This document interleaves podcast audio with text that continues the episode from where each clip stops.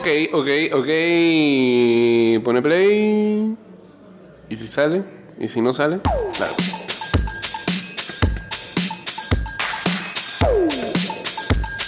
Estamos, ¿no?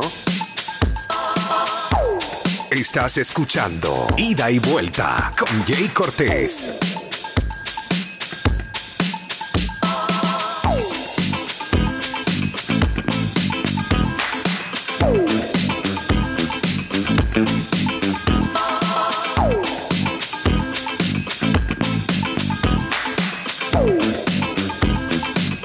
Bienvenidos. Pasen por aquí.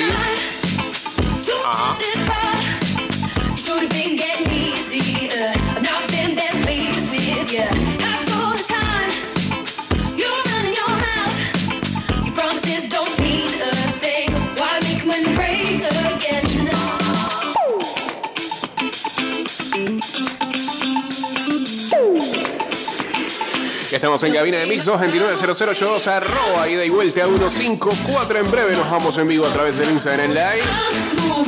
Uh, chateamos en el 612-2666 y en el uh, 6890-0786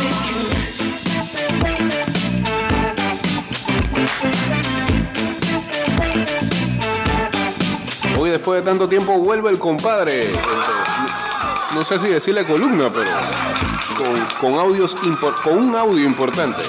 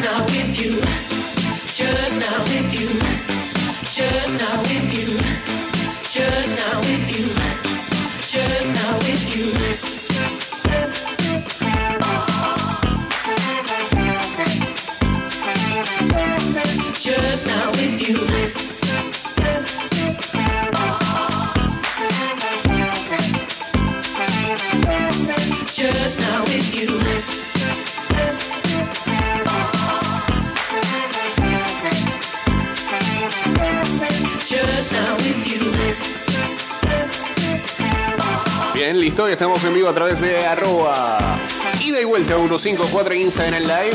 I'm moving on. On my own, on my own. I'm moving on. Not alone, just not with you. Just not with you.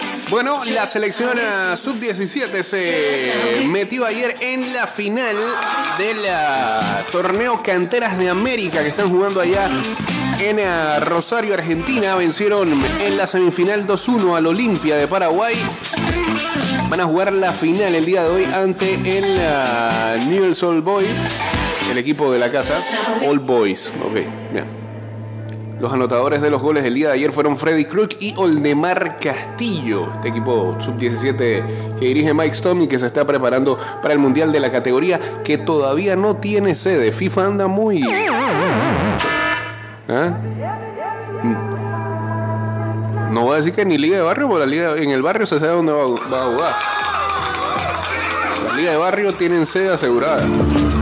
Pero FIFA ni eso. Qué desastre, ¿eh?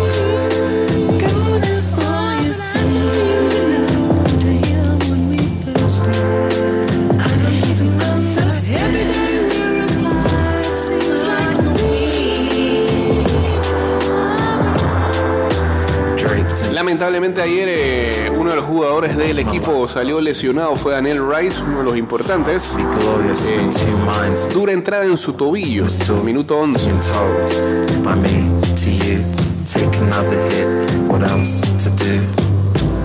Think about leaving the house, but my fears are. Y fue un partido bastante físico, clásico contra los paraguayos. Este, ambos equipos presentaron expulsados al final, terminaron con 10 cada uno. Finalmente Panamá se lleva la victoria y estará enfrentando hoy la final ante el equipo de la lepra de la misma categoría, ¿no? Sub-17. Así que bien por ah, los chicos que han aprovechado este torneo Canteras de América.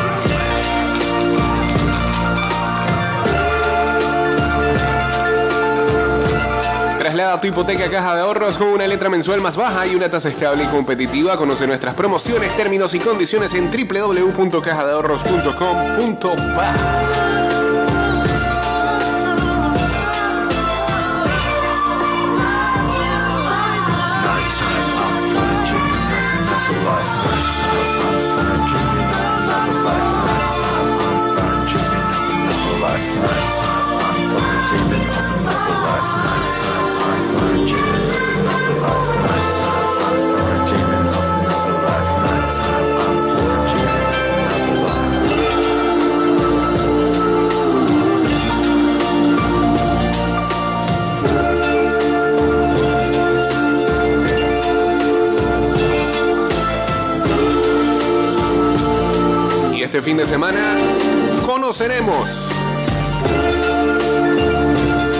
los ah, finalistas de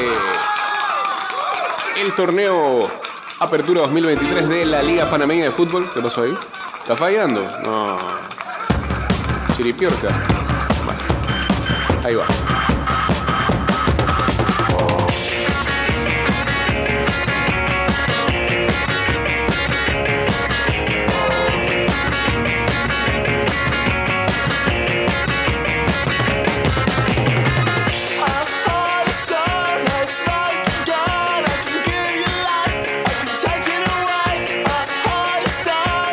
Estadio de los Andes, la vuelta entre Sporting y Tauro. En la ida ganó el equipo taurino 2-1. Y mañana entonces será el partido de vuelta en el Muquita Sánchez entre el CAI y el Plaza Amador. Semifinal que terminó sin goles en el encuentro de ida.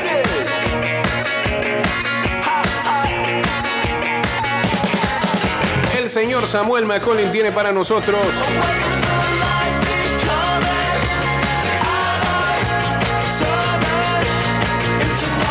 la previa de este fin de semana. Adelante. especial para ti, Jake, y también nombre. para todas y todos quienes escuchan ida y vuelta.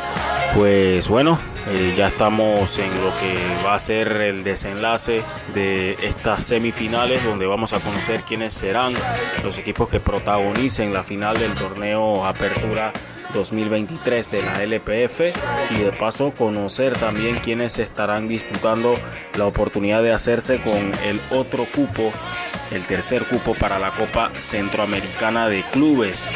Para eso, pues obviamente necesitamos conocer quiénes van a ser los finalistas de la LPF.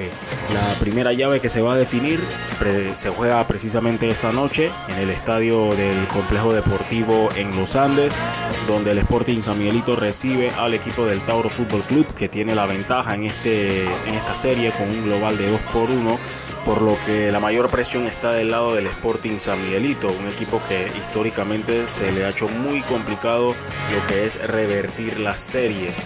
De hecho, solamente en una ocasión han revertido una semifinal después de ir perdiendo en la ida y fue en el torneo Apertura 2014, donde fueron finalistas eh, perdiendo ante el equipo del San Francisco. En la final, sí. Y la víctima de esa remontada fue el Tauro. No sé si recordarán Uh, por sí. ahí el, El- el- el penal de Ismael que se falló. Que raro que De dos toques. los taurinos en aquella ocasión y donde el guardameta del Sporting San Miguelito Orla- Orlando el Cuti Mosqueras en ese momento se hizo figura en aquel partido. Pero bueno, ya eso es pasado. Ahora le toca una historia completamente distinta al Sporting San Miguelito que clasificó como semifinalista. Hizo buenos 60 minutos ante el Tauro Fútbol Club que en medio de esos buenos 60 minutos que tuvo Sporting San Miguelito en la ida logró remontar con dos golpes certeros en la recta final de la primera parte. Uno de ellos que ayudó muchísimo al equipo en el sentido de recuperar la confianza de su delantero Brady Goluz, el colombiano que ya tenía varias fechas sin anotar, si no me equivoco. Tom Brady creo que eran siete partidos que no anotaba Brady Goluz en- después de, de lo que había sido su buen arranque de torneo, pero en esta oportunidad eso es un alivio para el Tauro. También es un alivio el hecho de que van a contar de regreso con jugadores como Omar Brownie, Gustavo Charay, también Gerardo Negrete. No se sabe todavía lo de, lo de Eric Hughes si estará disponible o no para el partido por la molestia muscular con la que salió en la ida el guardameta y que de paso fue clave en aquel encuentro. Sporting en cuanto a lo futbolístico tiene los argumentos suficientes para revertir el partido, incluso para definir la serie en 90 minutos, pero es una serie donde a mi concepto se va a necesitar algo más que fútbol para que el Sporting San Miguelito pueda llegar a esa gran final. Ya quedará también en manos de lo que decida Felipe Borowski en cuanto a su planteamiento. Fui uno de los que le causó un poquito de extrañeza el 11 que presentó en la ida, pero ahora con lo que mostró su equipo y lo que él quiere evitar que haga Tauro, tendrá que mostrar su mejor 11 para poder llegar a una final donde se le ha atarugado esa posibilidad de ser campeón. En la otra llave, que se va a estar definiendo el día sábado en la chorrera, se espera una historia distinta a lo que fue en la ida, más que todo en la parte de los goles, porque fue un 0 a 0 engañoso entre el Plaza Amador y el CAI. El equipo del CAI jugando en el Muquita Sánchez espera imponerse con su juego. En cambio, el Plaza Amador que viene en alza y donde también ha venido mostrando una muy buena defensa porque no ha recibido gol en sus últimos cuatro partidos, los cuatro que le permitieron llegar hasta donde está hoy en día, va a ir a plantar cara en el estadio Agustín Muquita Sánchez.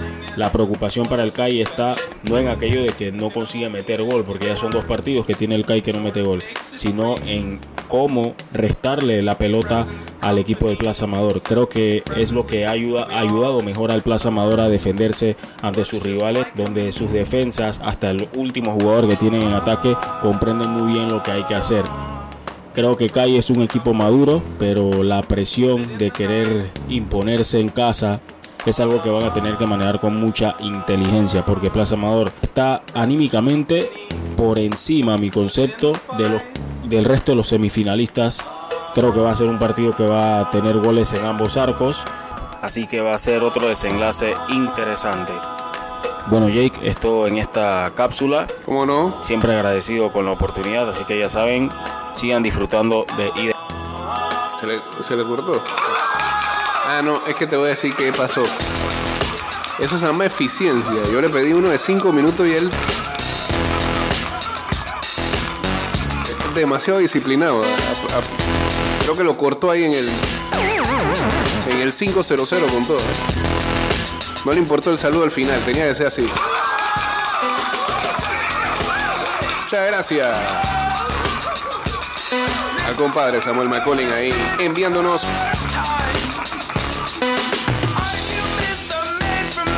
sus pensamientos de cara a los partidos de semifinal de este fin de semana. Saludos a Luisito, saludos también a Macías uniéndose acá al Inside en Live.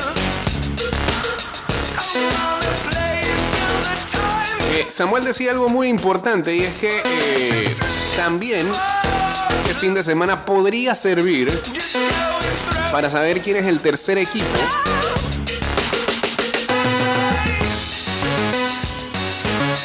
Que representará a Panamá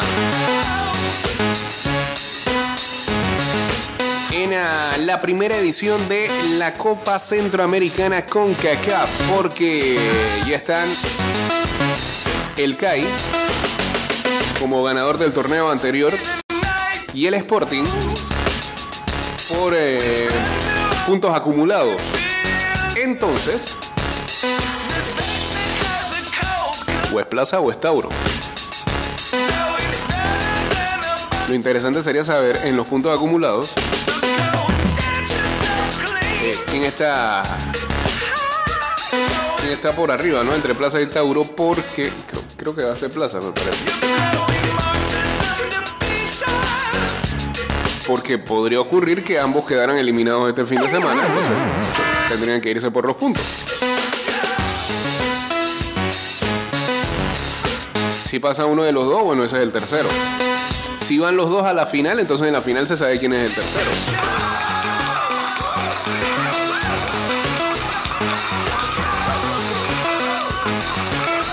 La CONCACAF introdujo un torneo de 20 clubes que incluye una fase de grupos, cuatro grupos de cinco equipos, seguido de una fase de eliminación directa.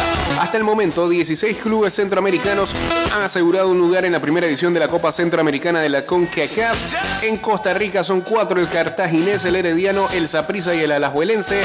En El Salvador, el Águila y el FAS. En Guatemala, el Cobán Imperial y el Comunicaciones. En Honduras, el Olimpia, el Motagua, el Real España y el Olancho Fútbol Club. Excelente nombre. Saludos a Gatco, saludos también a. Señor Edgardo Núñez, ¿cómo está, hombre? En ah, Nicaragua, los clásicos de siempre, el Real Estelí y el Dirian Gen. Y como ya mencionábamos, en Panamá ya está el CAI, el Sporting y falta uno más. Los restantes cuatro clubes participantes de Belice, Salvador, Guatemala y Panamá se seguirán a más tardar el 28 de mayo. La fase de grupos se jugará la primera semana del 1 al 3 de agosto, la semana 2 del 8 al 10, la semana 3 del 15 al 17, la semana 4 del 22 al 24 y la semana 5 del 29 al 31. Va a ser todo un mes de agosto lleno de partidos internacionales entre centroamericanos. Después de la fase de grupos, los dos mejores avanzan a la fase de eliminación directa. Esta fase comenzará con los cuartos de final en la última semana de septiembre y terminará con la final de vuelta a inicios de diciembre.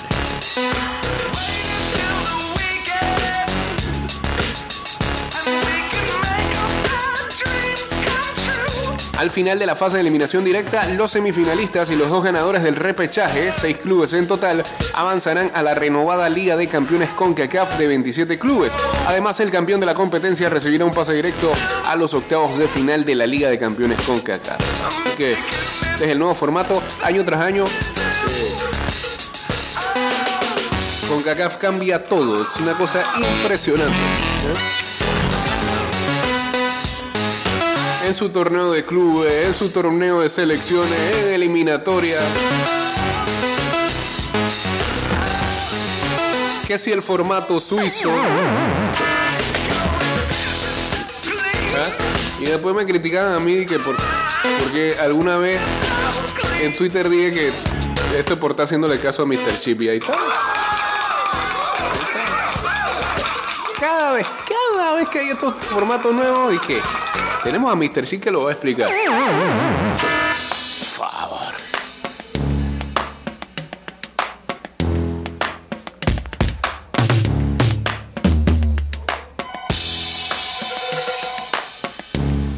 Oli, Aló, Jake, dímelo. esa organización de la CONCACAF, eso, eso se llama ingeniería tropical.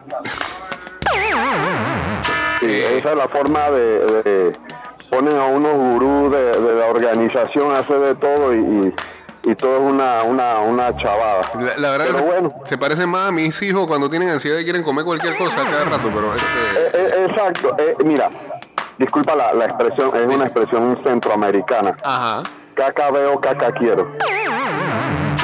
No sé, no sé la verdad, pero bueno, ellos sabrán que, que- y si les da, pareci- no, no pareciera que les da resultado, porque si lo cambian todos los años, por algo No, será. no, no, no, por eso, por eso que te llamo, eh, te digo, ingeniería tropical, porque realmente si se sentaran a pensar, a planificar, a cranear, sin ver las cosas como, como la ve la gente de, de acá, bien, quizá, quizás se, se funcionaría. Tú tienes que pensar futuro, tienes que planificar, pensar eh, desde el punto de vista económico, desde los jugadores, todo, pero pero pareciera que no. O sea, esa gente no, no, no, cero, cero, es como que si no conocieran de fútbol. Así que bueno, ¿qué se puede hacer? Eh, eh, eh, eh, eh, eh, ¿Cómo es? Cuando, cuando tú te pintas de gurú y la gente te lo cree, ya. Eh, Eso es lo que pasa. Pero nada más se lo creen ellos, pero bueno, sabrán, esa gente sabrá. Vamos a ver. Saludos. Saludos a Diego Astuto, dice Bianconeri por siempre, vamos para allá, vamos para allá. Tenemos las finales de cada uno de los torneos europeos ya de clubes. Con los resultados del día de ayer eh, en semifinales de la Europa League y de la Conference League. Taste I can't ignore. You're sweeter than honey, sweeter than honey. Sunday, Sunday, Sunday, sweeter than Antes, ayer, en los playoffs de la NBA, final de la conferencia del oeste. Después del juego monstruoso de Nikola Jokic llegue el primer partido, su compañero de pick and roll, Jamal Murray, fue el centro de atención en las finales de la conferencia oeste el jueves por la noche.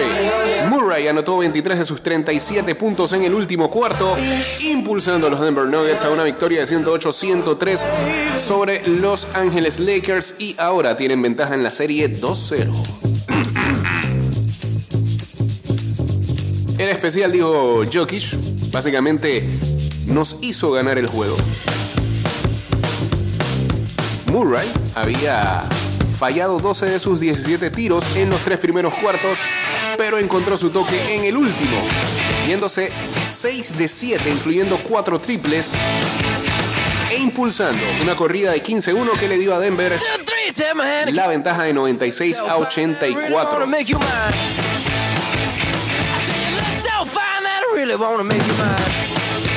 Se lamentaba LeBron James, hizo disparos al final del reloj. Fuimos cautelosos durante 24 segundos y él hizo dos grandes tiros, uno sobre Anthony Davis y otro sobre mí. Tuvo su tiro de tres puntos en el cuarto, no me sorprende, lo ha hecho antes, a veces es una liga que eh, en que nunca se debe perder.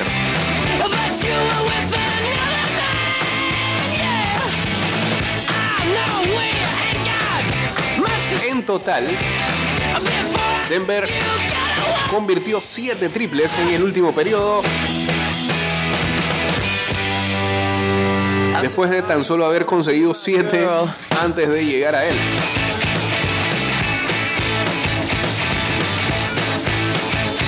Hubiera sido mucho más fácil si los hubiera convertido en la primera mitad, dijo Murray, que todavía está jugando con un dolor de oído que no ha podido sacudir desde la segunda ronda.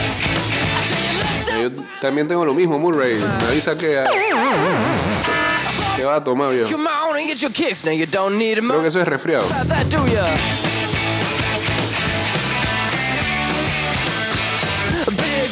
Jokic añadió 23 puntos, 17 rebotes y una docena de asistencias un día después de que la reportera de ESPN, Lisa Salter,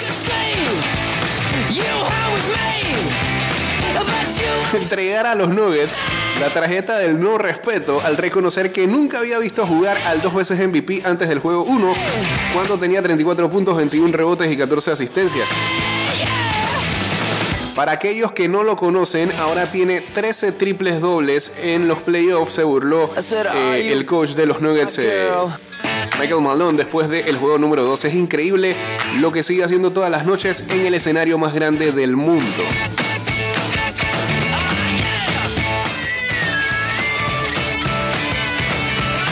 Y pues eso es lo que más se habló ayer post partido, ¿no? Eh, los Nuggets están hablando acerca de la narrativa que hay alrededor de la serie en la que a ellos ni los mencionan. Todo tiene que girar alrededor de los Lakers. Que si los Lakers en el primer juego mostraron de que tenían para pelear, la pregunta era qué iban a hablar en este juego número 2. Seguro eh, se iban a enfocar en, en qué falló los Lakers para desperdiciar la ventaja de ayer, pero de Denver nadie habla.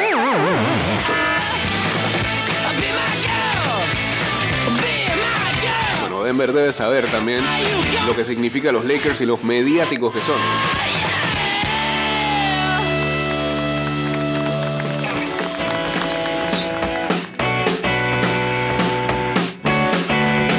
Cuanto a Jokic, eh, descartó los desaires sobre él y sus compañeros de equipo diciendo no es nada nuevo para nosotros. Malone sí estaba molesto porque eh, prácticamente todo es hablar de los Lakers. Ganas el juego número uno y todo lo que y todo lo que todo el mundo habló fue de los Lakers, dijo Malone. Seamos honestos, la narrativa nacional era, oye, los Lakers están bien, o sea, perdieron el primero, pero tienen algo.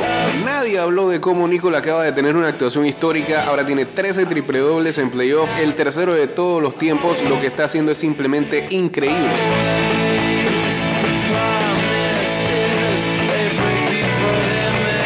Pero su narrativa no era sobre los Nuggets, la narrativa no era sobre Nicola, la narrativa era sobre los Lakers y sus ajustes. Así que, ya sabes, se pueden poner eso en la pipa, se la fuman y cuando regresen estamos 2-0 en la serie. Ah, listo el señor ayer. ¿eh?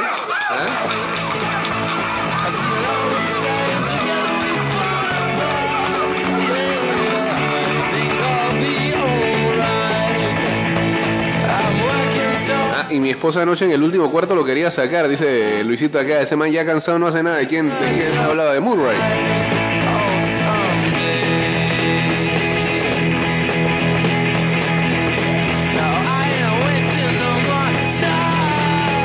Nuggets nunca había estado, habían estado tan cerca de llegar a unas finales de NBA en su historia.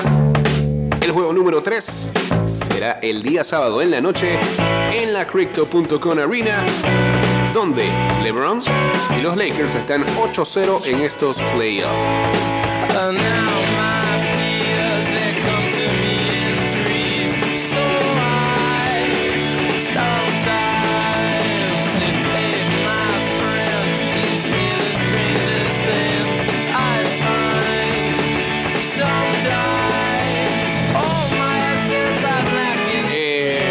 Ayer salió un reporte, todavía falta ver si este, se confirma, que el eh, Super Bowl del 2026 se jugará en eh, San Francisco, en la casa de los 49ers, en el Levi Stadium. Se espera que los dueños de la NFL otorguen eh, Super Bowl número. Bueno, ¿qué, número sería ese? El 60, creo que ¿no? El 2026. A los San Francisco 49ers en su casa del Levi's Stadium en las reuniones de la liga la próxima semana, según Ben Fisher de Sport Business Journal. Los propietarios de la liga se reunirán en Minneapolis del 22 al 24 de mayo para las reuniones de primavera de este año. El Super Bowl del 2026 será el número 60 en la era moderna. El Levi Stadium abrió en 2014 y ya fue sede del Super Bowl 50 en 2016 cuando los Broncos vencieron a los Panthers en aquel domingo de carnaval. Ya me acuerdo. Eh, y el halftime era Coldplay con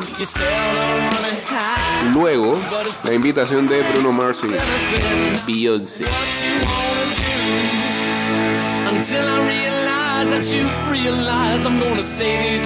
Las Vegas van a ser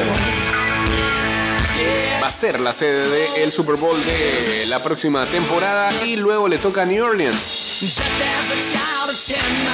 El Levi Stadium tiene capacidad para 68.500 personas, pero puede expandirse a aproximadamente 75.000. La NFL requiere que las sedes de los Super Bowls tengan por lo menos 70.000 asientos. El Levi Stadium también va a ser sede de la próxima Copa del Mundo de la FIFA en 2026.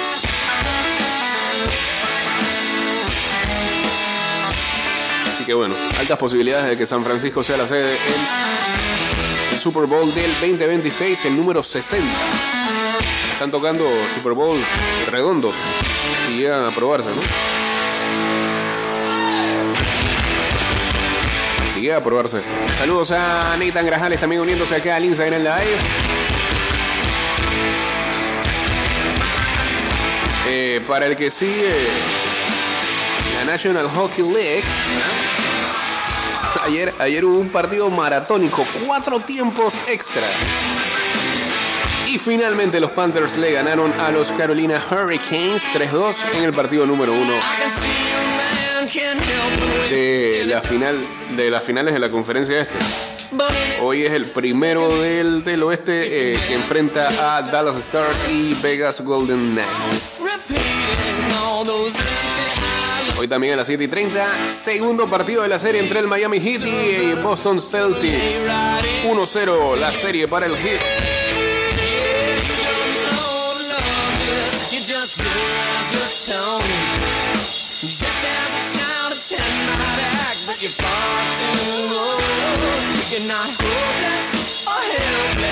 ¿Qué cosa, señor? NASCAR. No, no seguimos. Nada más cuando hay pelea. Saludos a Jaime Trejos también uniéndose acá.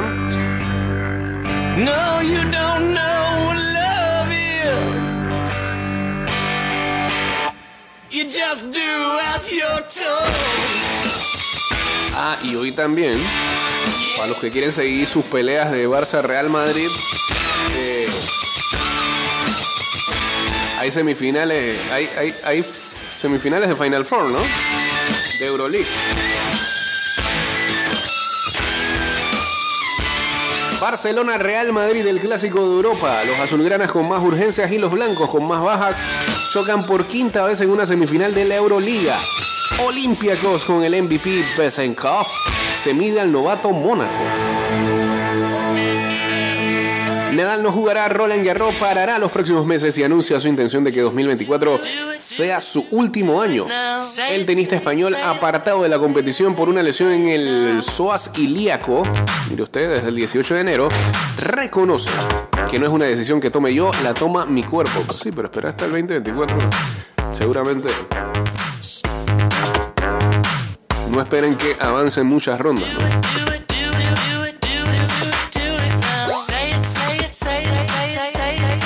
Ayer en Europa League, la Mela se disfrazó de puerta para meter al Sevilla en la final de la Europa League. El conjunto hispalense se impuso a la Juventus en la prórroga y jugará su séptima final de su competición favorita ante la Roma de José Mourinho.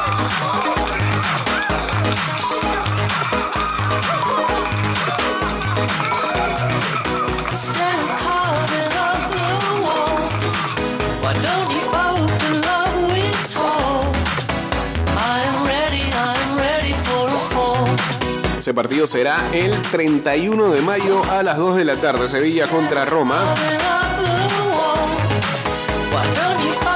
La Roma que ayer ah, empató sufriendo 0-0 ante el Bayer Leverkusen. Pasan por el global 1-0.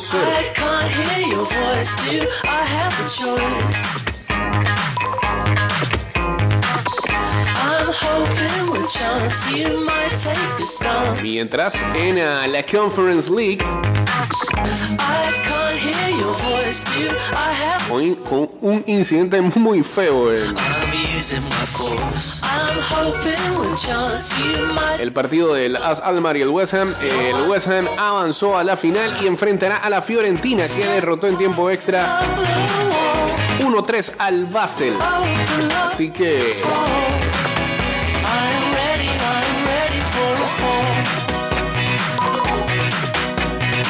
final de la Conference League.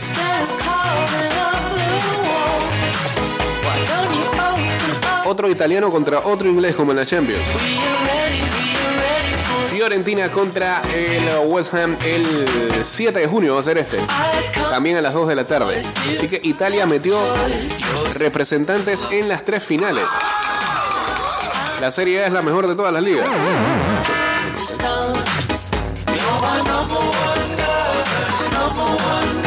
La última misión de Ancelotti para la próxima temporada en el Real Madrid, el club que ha cerrado un trato con Bellingham quiere que el italiano culmine la transición de Modric y Cross a los jóvenes y busque un nuevo experimentado por la caída de Benzema.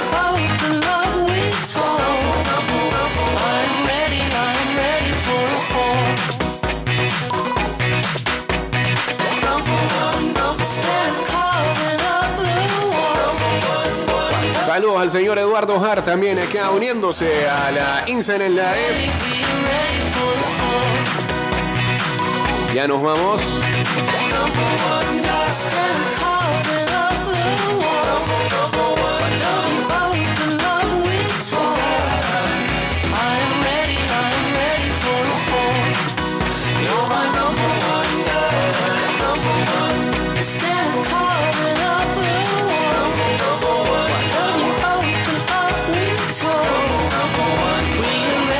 De la tarde, Liga Española, Cádiz contra Real Valladolid. 1 y 45, Sassuolo contra el Monza.